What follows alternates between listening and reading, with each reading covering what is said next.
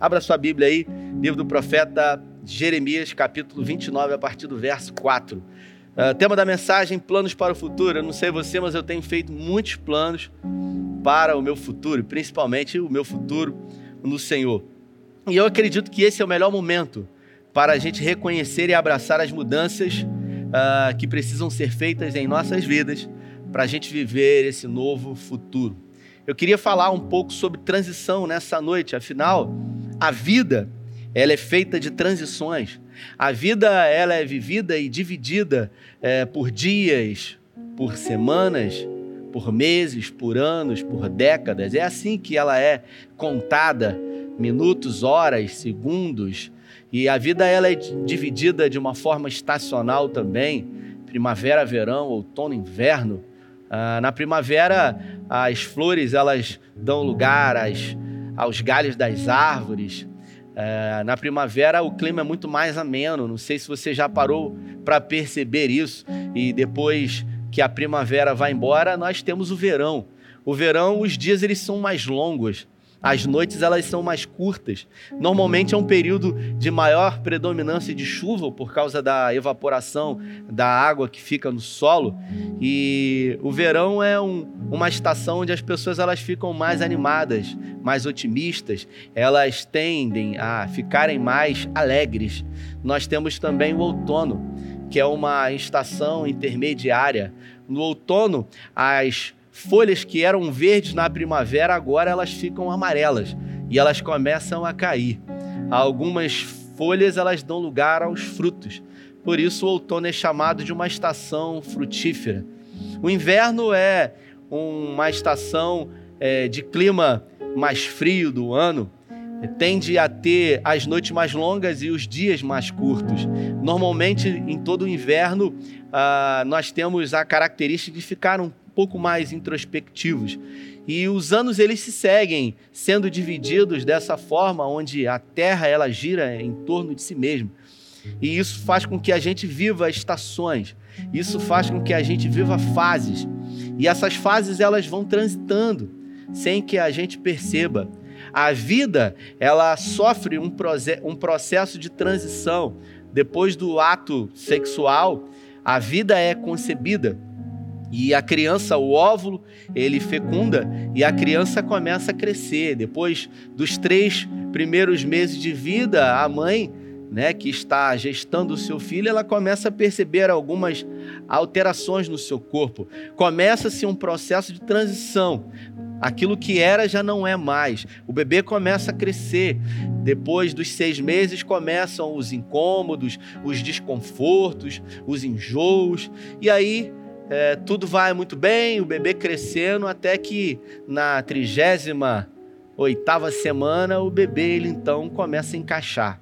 Ele começa a transicionar para um processo de saída de um lugar seguro, onde é alimentado. Agora ele começa a ficar mais quietinho, não mexendo muito, produzindo ali já a sua saída até que ele vem à luz.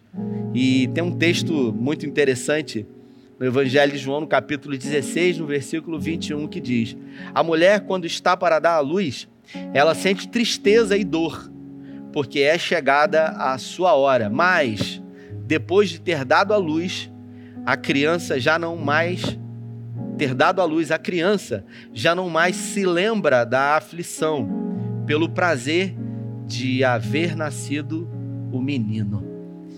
A gente percebe que as fases elas avançam. O bebê nasce e nos três primeiros meses de vida, a mãe e o papai quase que não conseguem dormir e comer direito, ficam revezando ali o descanso, os desconfortos, as irritações, o estresse, que é um processo de adaptação, ele vem. E tudo isso acontece sem que a gente perceba que nós estamos transicionando de uma fase para outra. Depois de três meses, tudo começa a melhorar, o bebezinho já começa a dormir, as cólicas elas já tendem a diminuir, ah, os seis meses vêm, então a criança ela começa a ficar um pouquinho mais durinha, ela começa a interagir. Depois de um ano, a criança já tem uma certa autonomia, alguns já começam a andar. Né? Essa semana foi curioso, conversava com alguém que a filhinha acho que fez quatro anos.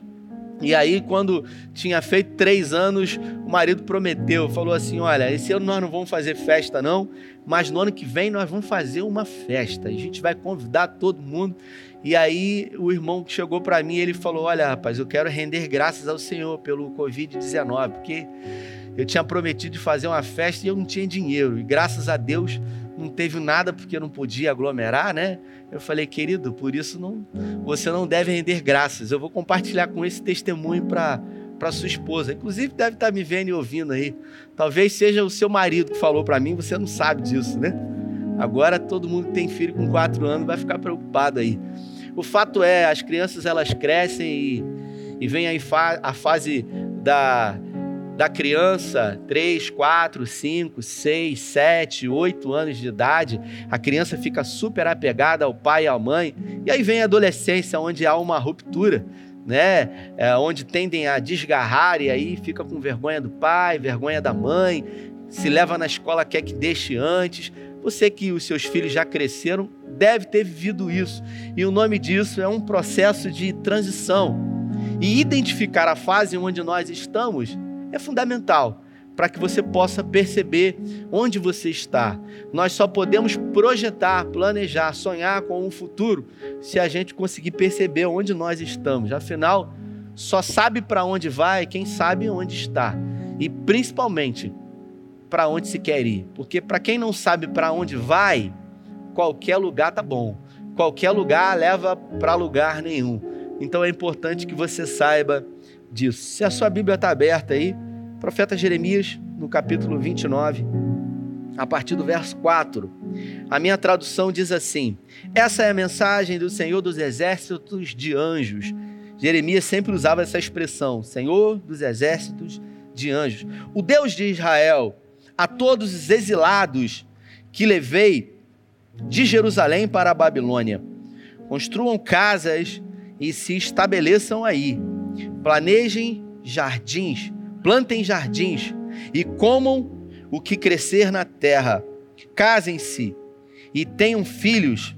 Incentivem seus filhos a se casar e terem filhos, para que vocês progridam e se multipliquem nessa terra e não desperdicem a vida. Eu acho incrível que o Edine Peterson fala aqui. E não desperdicem a vida. Estabeleçam-se aí e trabalhem para o bem-estar do país. Sim, acreditem, essa é a mensagem do Senhor dos Exércitos de Anjos, o Deus de Israel. Não deixem que os supostos pregadores, em algumas traduções, falsos profetas, os especialistas que estão em toda parte os engane com mentiras. Não prestem atenção nas lorotas que eles inventam para agradar vocês. Eles são apenas mentirosos e contam mentiras e ainda afirmam que eu os enviei. Eu nunca os enviei, podem acreditar. Esse é o decreto do Eterno. Esta é a palavra do Eterno sobre o assunto. Assim que tiverem terminado os 70 anos da Babilônia, nem um único dia antes vou aparecer e cuidar de vocês como prometi e trazê-los de volta para casa. Sei o que estou fazendo, já planejei tudo, diz o Senhor. E o plano agora é de cuidar de vocês. Não os abandonarei. Os meus planos é para dar a vocês o futuro pelo qual anseiam. Para você entender um pouquinho desse contexto aqui.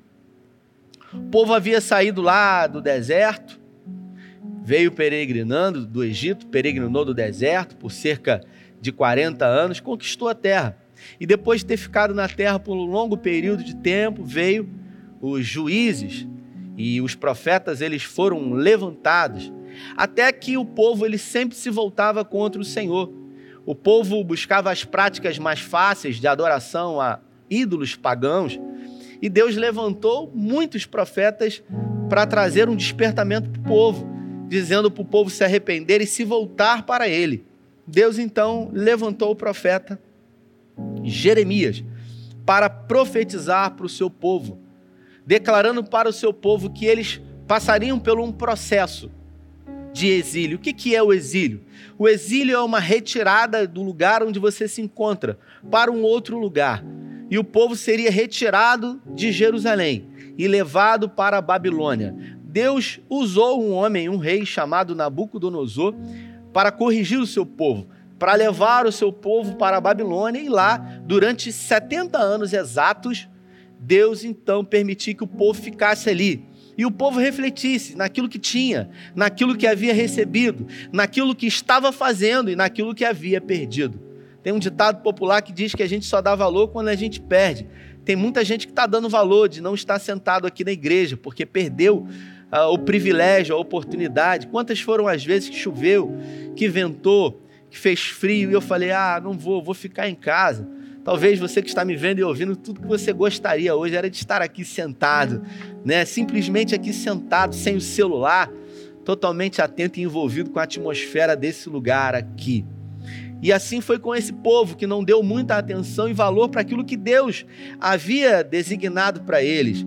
E Jeremias, ele profetizou durante 23 anos declarando que Deus ele haveria, levar, haveria de levar o seu povo para a Babilônia.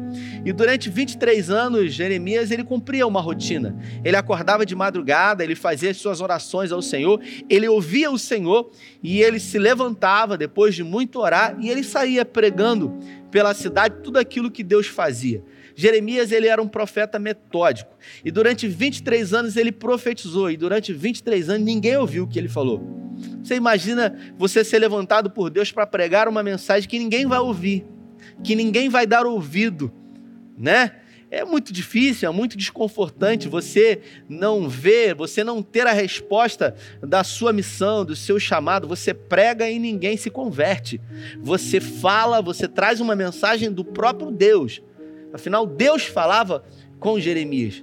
E durante 23 anos, ininterruptos, ele falou, ele profetizou, mas ninguém ouviu. E uma das frases dele é: abandonem os maus caminhos, abandonem as práticas ilícitas para ganhar dinheiro de uma forma facilitada. Abandone os deuses estranhos. Jeremias foi um homem obstinado. Jeremias ele cumpriu o seu papel que Deus havia designado para ele.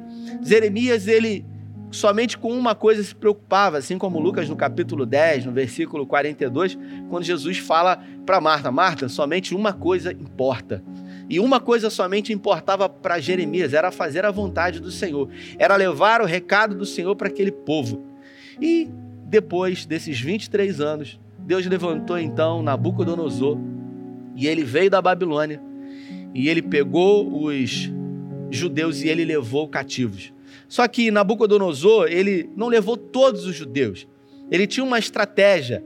Ele levou os melhores, os mais inteligentes, os mais influentes, os mais ricos. Ele entrou em Jerusalém e ele pegou os principais.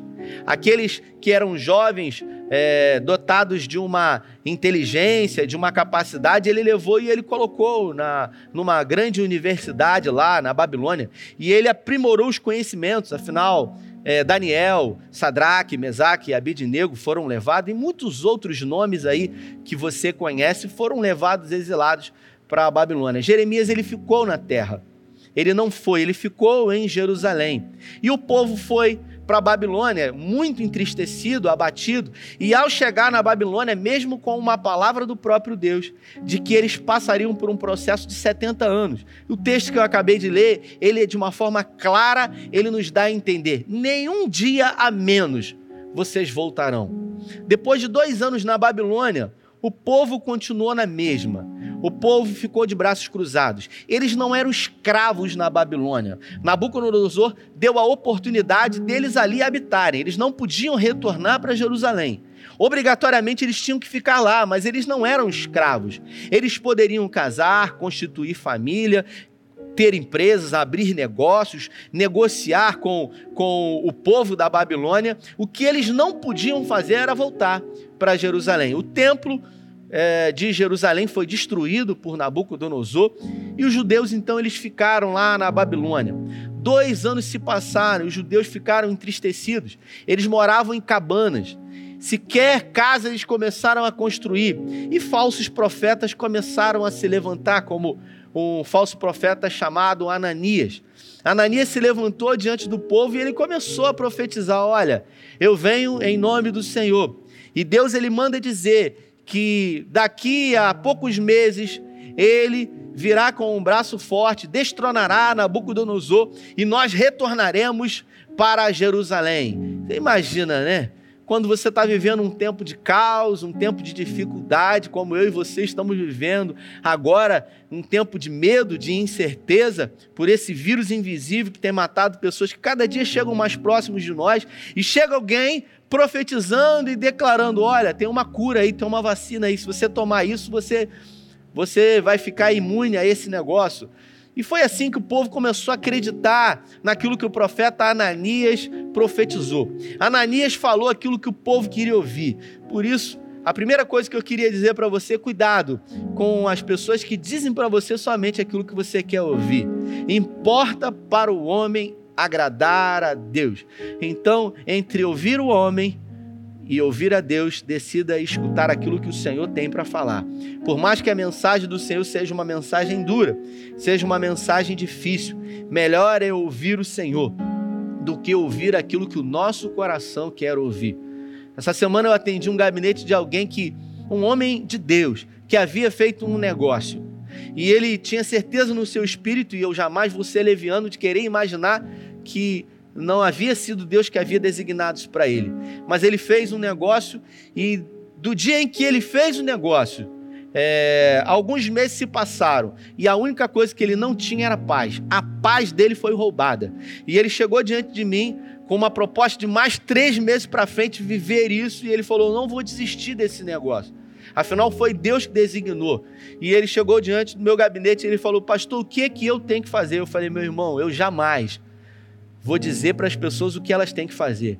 Para mim é muito cômodo, muito confortável na posição que eu estou dizer para você faz isso ou faz aquilo. Eu não posso, eu não tenho essa autoridade diante de Deus. Assim como eu não tenho autoridade de dizer para você que foi Deus ou que não foi Deus que declarou esse negócio para você. Uma coisa eu tenho para te dizer: nada do que Deus faz com um homem que está no centro da vontade dele para produzir desassossego.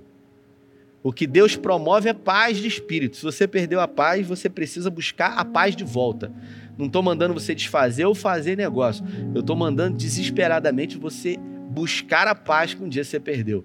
Porque hoje você não tem sono, você não tem alegria, você não tem fome, você não tem sede, você não tem sonhos, você vive sonhando e projetando algo que você preparou. E as suas emoções elas são roubadas, porque a cada momento você acha e sente no seu coração que aquilo ou que isso vai corroborar para isso as emoções, elas tendem a nos enganar num tempo de crise.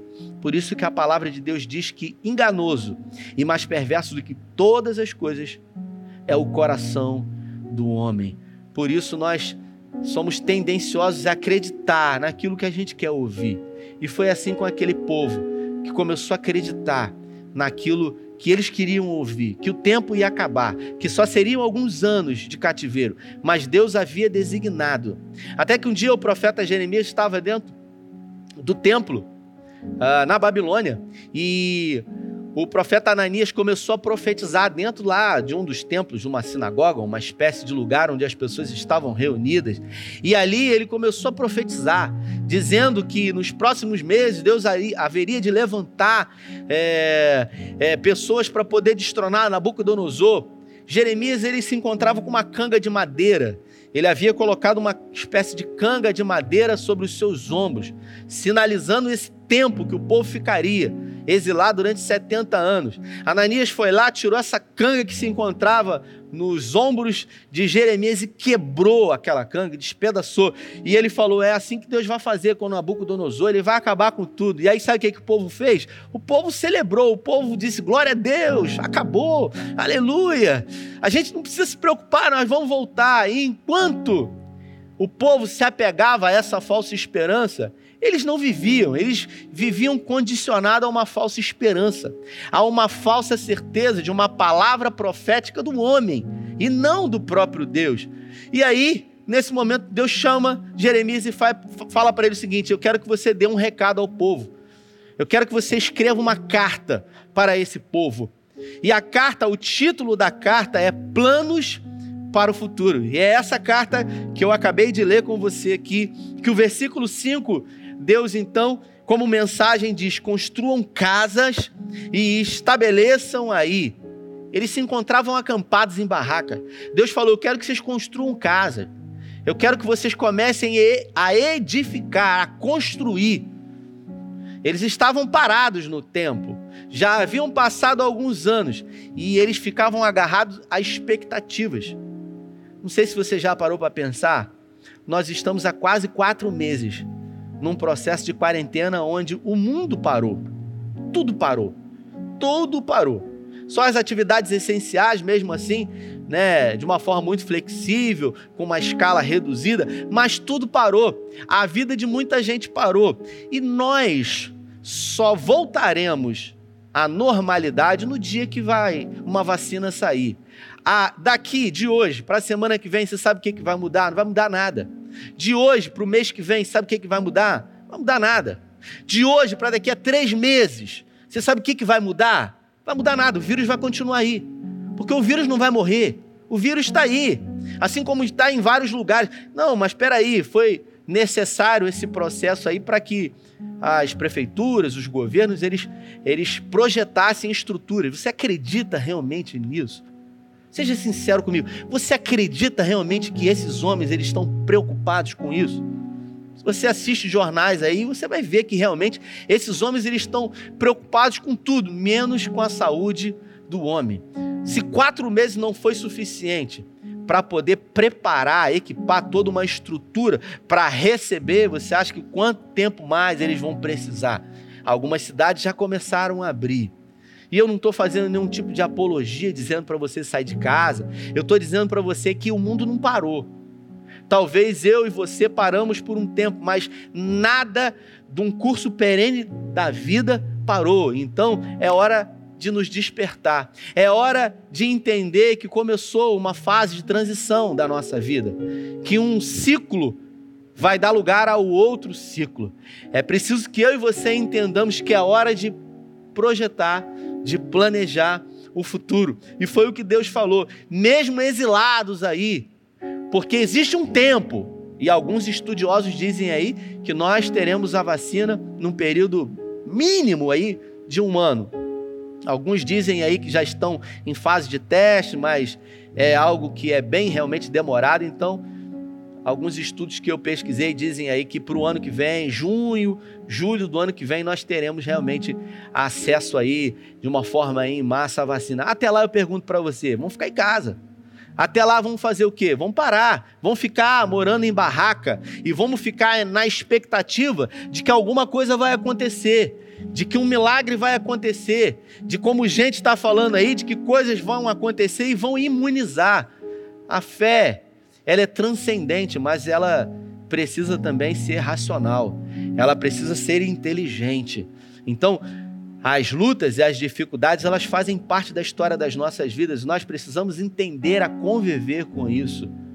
O exílio foi um dos piores momentos para a nação de Israel. Eles precisaram romper, eles precisaram enfrentar. Depois que, que Ananias quebrou aquela canga, Deus então manda um recado para ele. Jeremias coloca uma canga de ferro e Deus fala para ele: Olha, você quebrou a de madeira, mas eu coloco a de ferro. Porque existe um tempo determinado, como em Eclesiastes fala, para todas as coisas. E não é tempo de vocês retornarem para Jerusalém. É tempo de vocês ficarem na Babilônia e edificarem casas. Darem-se em casamento. Construam casas, dão-se em casamento com as pessoas do seu povo, porque senão o povo ia acabar, estava todo mundo com medo, ninguém casava, ninguém tinha mais filho, estava todo mundo com medo. O que, que vai acontecer? O mundo parou, a vida parou, e não parou um mês, dois meses, quatro meses como a gente, foram já alguns anos.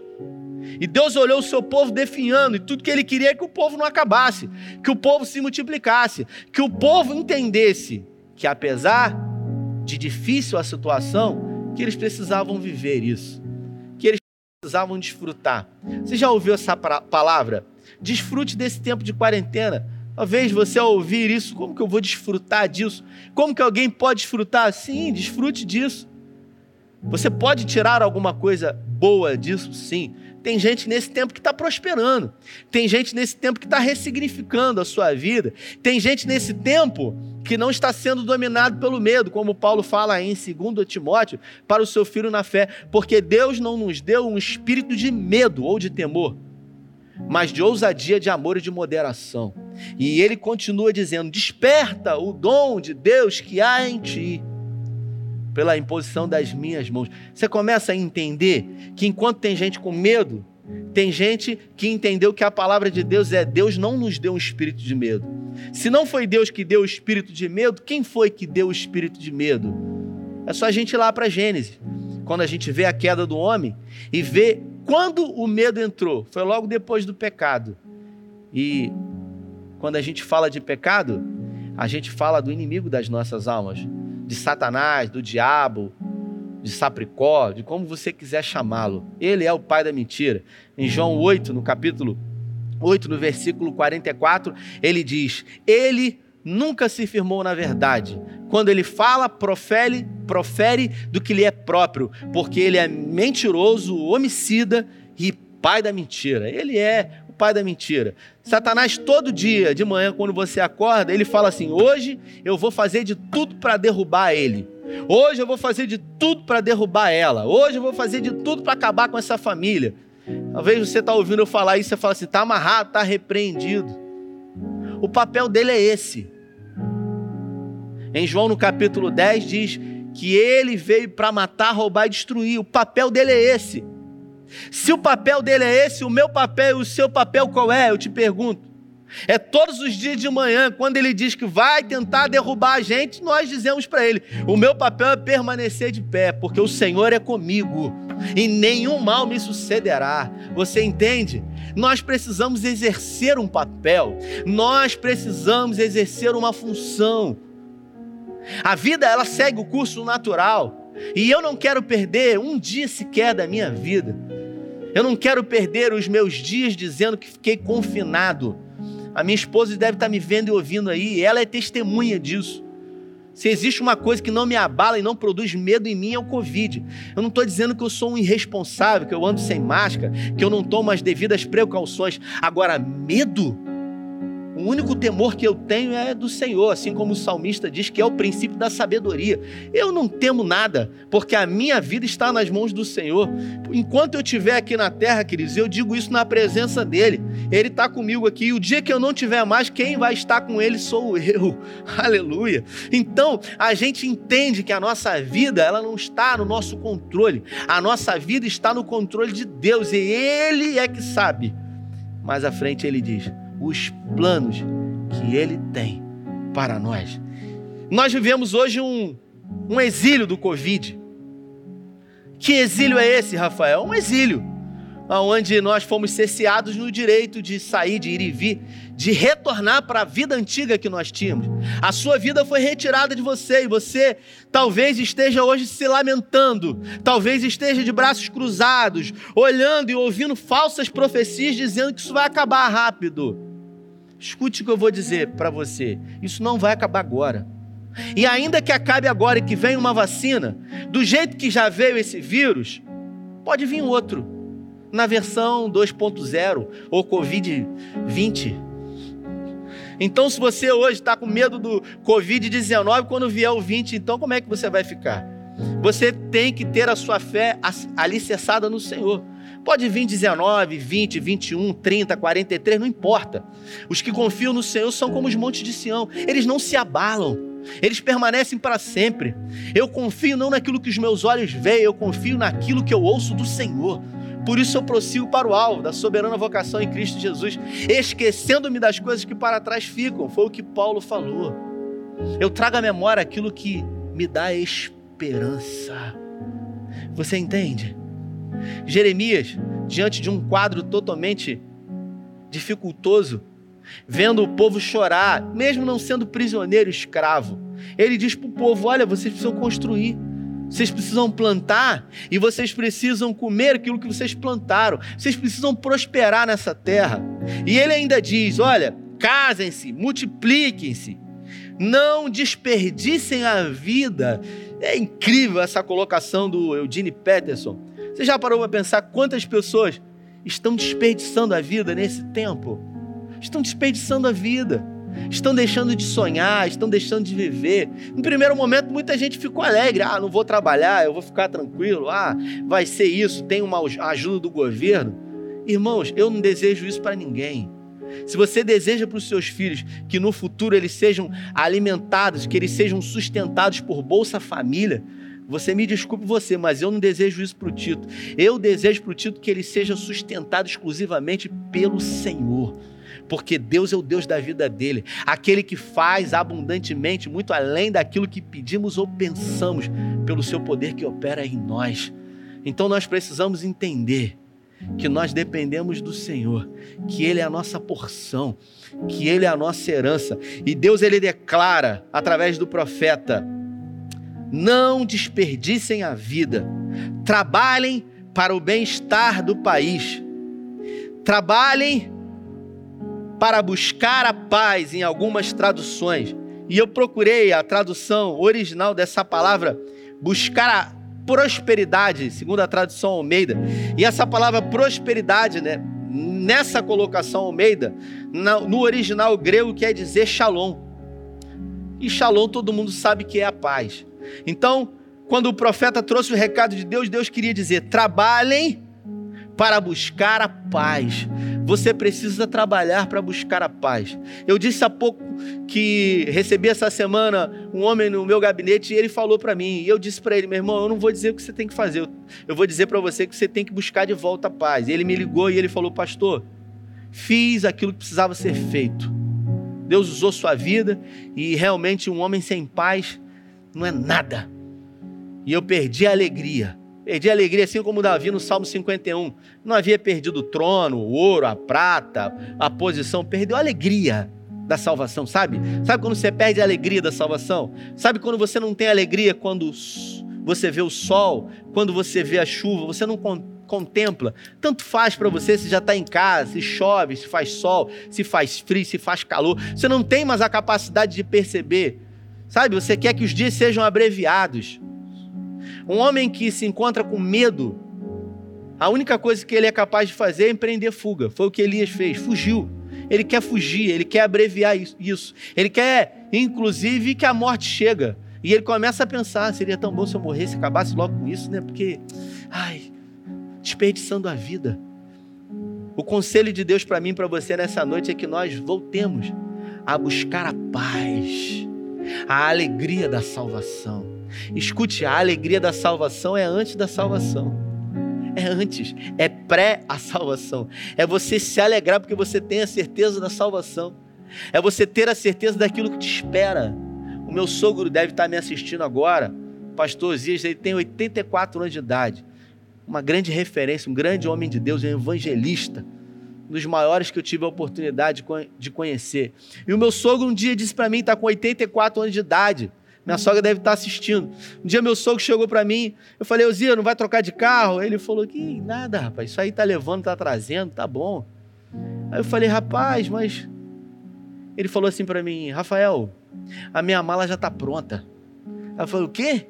Minha mala já tá pronta dizendo que já estava tudo preparado, ou seja, combati o bom combate, acabei a carreira, guardei a fé. Não é alguém que desistiu de viver, é alguém que tem vivido a alegria da salvação, mas ainda assim entende que já está esperando pelo Senhor. Eu falei, Osias, o que, que é isso, Osias? Você não pode falar isso. Você tem filhos, você tem netos. Você não pode. Aí eu quis repreendê-lo. Aí ele foi, chegou no meu braço, pegou no meu braço e olhou nos meus olhos e falou assim para mim: meu filho, escuta o que eu vou falar aqui. Quem sabe aquilo que está me esperando lá sou eu, não é você não, rapaz. Você entende isso? Quando você tem uma vida inteira voltada para o Senhor, dedicada ao Senhor, confiando no Senhor e fazendo para o Senhor, você sabe aquilo que Ele tem separado para você. Por isso você vive uma vida aqui que vale a pena ser vivida. Tá lá, ele coloca a máscara, fica em casa, não sai, mas quando o Tito vai lá é festa, não quer saber, pega no colo, é vovô para cá, vovô para lá. Se alegra, se alegra, celebra pela vida. E ele continua dizendo: trabalhem para o bem do país, busquem a paz e a prosperidade. Jeremias foi informar para eles que tudo que estava acontecendo da parte de Deus era que Deus estava levando os judeus para o centro da sua vontade. Eu não sei se você já parou para pensar, mas talvez nesse tempo de quarentena, tudo que Deus tem feito comigo e com você é nos levado para o centro da vontade dele, para o centro da vontade dele. As coisas elas fugiram de lugar, algumas coisas saíram do nosso controle, mas Deus ele não perdeu o controle de nada e ele já tem o tempo exato para que tudo isso acabe. Agora, até que isso aconteça, eu não sei quanto tempo será, acredito que não serão 70 anos. Mas eu também digo que não será quatro meses, porque já quase que chegaram esse período. Mas até lá, nós precisamos voltar a viver. E nós precisamos identificar em que fase da nossa vida nós estamos, em que fase da nossa vida nós nos encontramos. E de acordo com a fase da vida que nós estamos, nós projetarmos o nosso futuro nós planejarmos aquilo que nós desejamos para nós. Por isso, perceba, por isso, avalie a sua história de vida. Ei, escute, eu vou repetir. Essa mensagem não é uma mensagem responsável dizendo para você sair de casa. Mas eu quero dizer para você que nos próximos meses nada vai mudar. Então, você precisa entender o que você vai fazer com a sua vida. Você precisa pensar o que, que você vai fazer com a sua vida. Porque muita gente está como aquele povo exilado, deixou de viver e não tem permitido mais com que os sonhos do Senhor cheguem até eles, com que os planos e que os projetos do Senhor cheguem até o coração deles. A vida, ela vem mudando e ela vem produzindo os efeitos Antes de começar o culto, eu disse para os meninos aqui num tempo de oração que a gente sempre tem. E eu disse para eles hoje: a forma como transmitimos a adoração, ela vem mudando. Estive em Jerusalém no ano passado e vi lá como era o culto na época, e é totalmente diferente do que temos hoje, porque vieram sofrendo adaptações e mudanças, e essas mudanças não param. Agora, a mensagem, ela é a mesma. Ela é poderosa, ela não sofre mudança, alteração, ela é incorruptível. Então é essa mesma mensagem que Deus declarou para o seu povo que tem para você hoje. Volte a viver. E depois de voltar a viver, volte a sonhar os sonhos de Deus.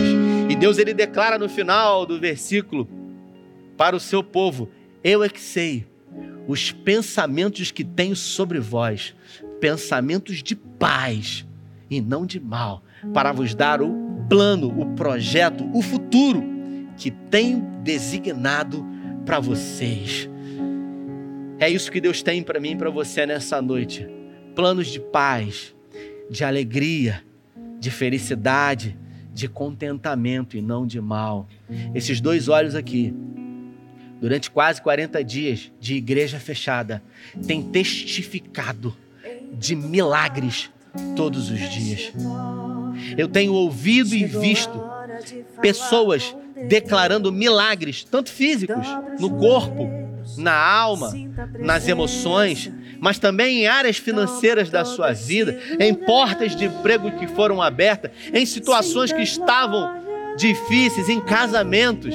Essa semana eu fiz uma visita. Fui fazer uma visita quando cheguei na casa da família. Eu fui orar e a mãe Tava o casal e a mãe pediu a palavra e a mãe falou assim: "Eu quero eu quero louvar a Deus pela sua vida, pastor, porque o casamento da minha filha e do meu filho estava destruído, estava acabado, eles viviam um litígio. E Deus usou o Senhor. E quando Deus usou o Senhor, o Senhor entrou, Deus entrou na situação e mudou a situação. E hoje, hoje eles estão vivendo uma nova fase. Eles passaram por um processo de transição. Hoje eles estão vivendo os melhores dias da vida deles. Não vou dizer maiores detalhes para não entrar em particularidade aqui, mas eu quero dizer para você que esse mesmo Deus está disponível para operar na sua vida hoje. Não importa o quadro, a situação, a impossibilidade, Ele pode. E Ele pode hoje. Ele pode agora mudar a história da sua vida. Você que está aqui e você que está em casa, eu pergunto para você: você tem vivido um exílio Os seus dias têm sido difíceis, as suas noites têm sido longas e intermináveis.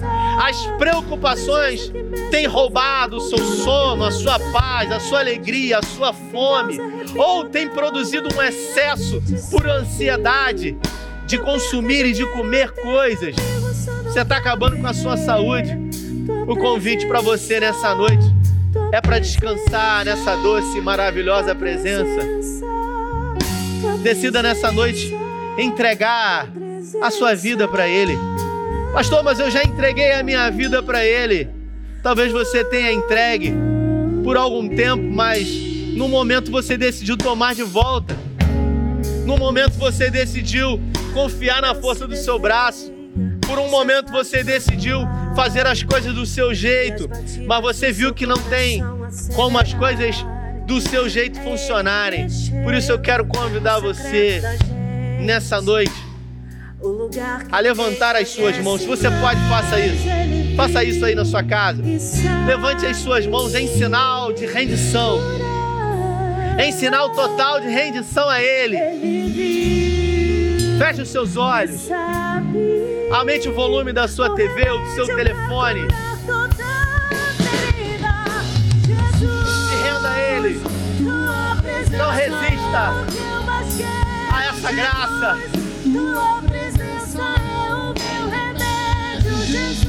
Oh, presença. Oh. Espírito Santo. Começa agora, Espírito Santo, a se mover com aqueles que estão perto, mas também com aqueles que estão longe. Comece a entrar, Espírito Santo, em cada casa, em cada cômodo, onde quer que eles estejam, Senhor.